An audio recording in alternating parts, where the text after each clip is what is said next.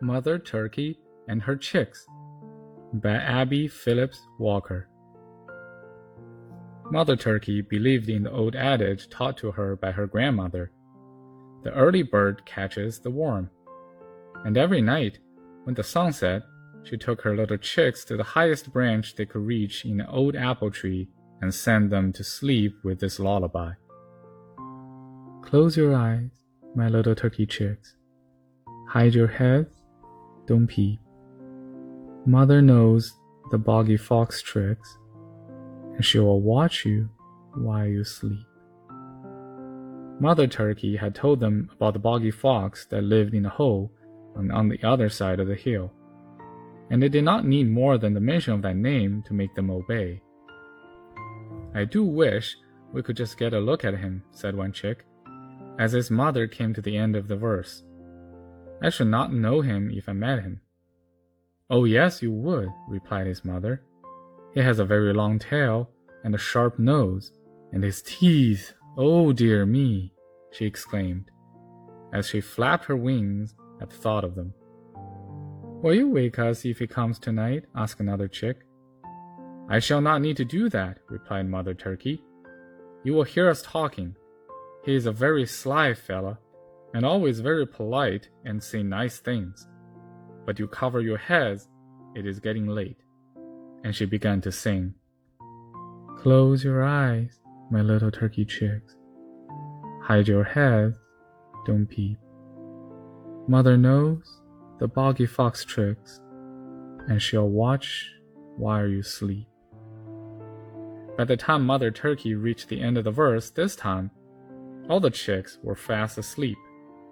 Mother Turkey stretched out her wings once or twice and turned her head in all directions, and then she settled herself for a nap. The moon was shining brightly when she awoke, and she saw not far off what looks like a large black dog walking cautiously towards the tree.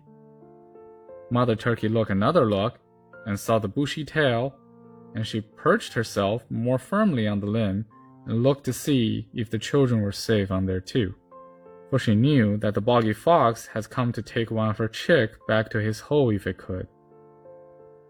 Good morning, Mr. Fox, she said, as the fox came near enough to hear her. I was sure I knew your splendid figure. You certainly make a most remarkable picture in the moonlight.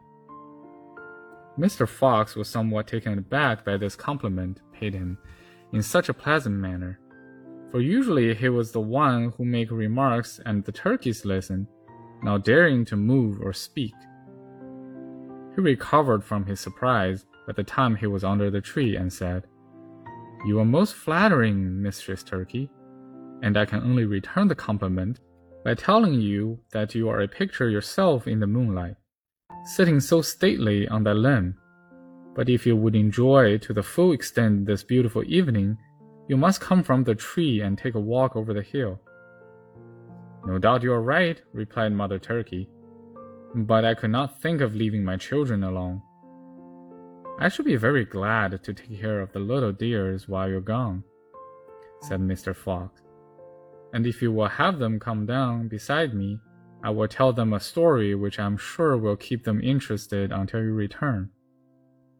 By this time, the turkey chicks were awake and listening to what the fox was saying.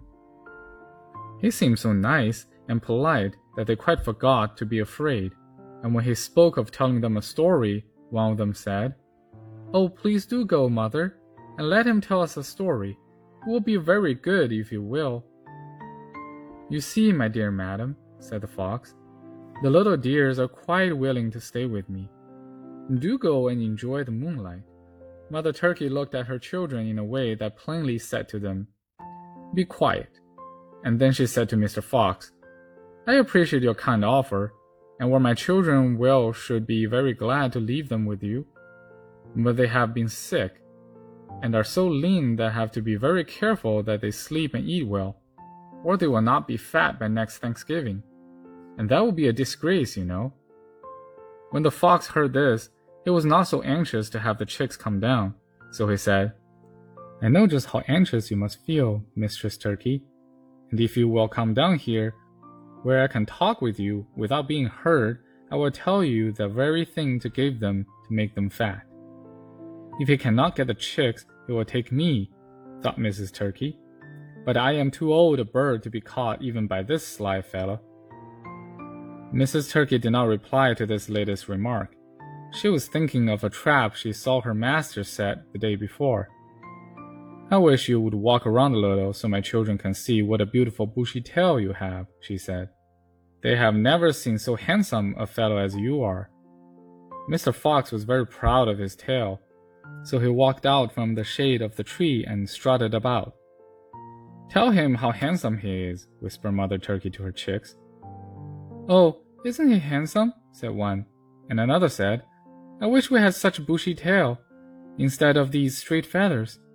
Well, Mrs. Turkey said, You're quite the handsomest creature I have ever seen, and have seen many in my time. By this time, the fox was so pleased with their admiration that he was ready to do anything to display his charms. So when Mrs. Turkey said, I wish you would run and show them how you can run and jump, he asked what he could jump on to show his nimbleness. The top of that hogshead would be a good place, said Mrs. Turkey, knowing well that the cask had no head and that was nearly full of water. Away ran Mr. Fox, and splash he went into the hogshead. He tried to get out, but it was no use. The cask was too high, and then the farmer, hearing the noise, came out and soon put an end to Mr. Fox. The little turkeys sat wide awake and trembling beside their mother, but when the farmer went into the house, she began to sing. Close your eyes, my little turkey chicks. Hide your heads, don't peep. Mother knows the boggy fox trick, and she will watch while you sleep. In a few minutes, all was quiet again in the yard.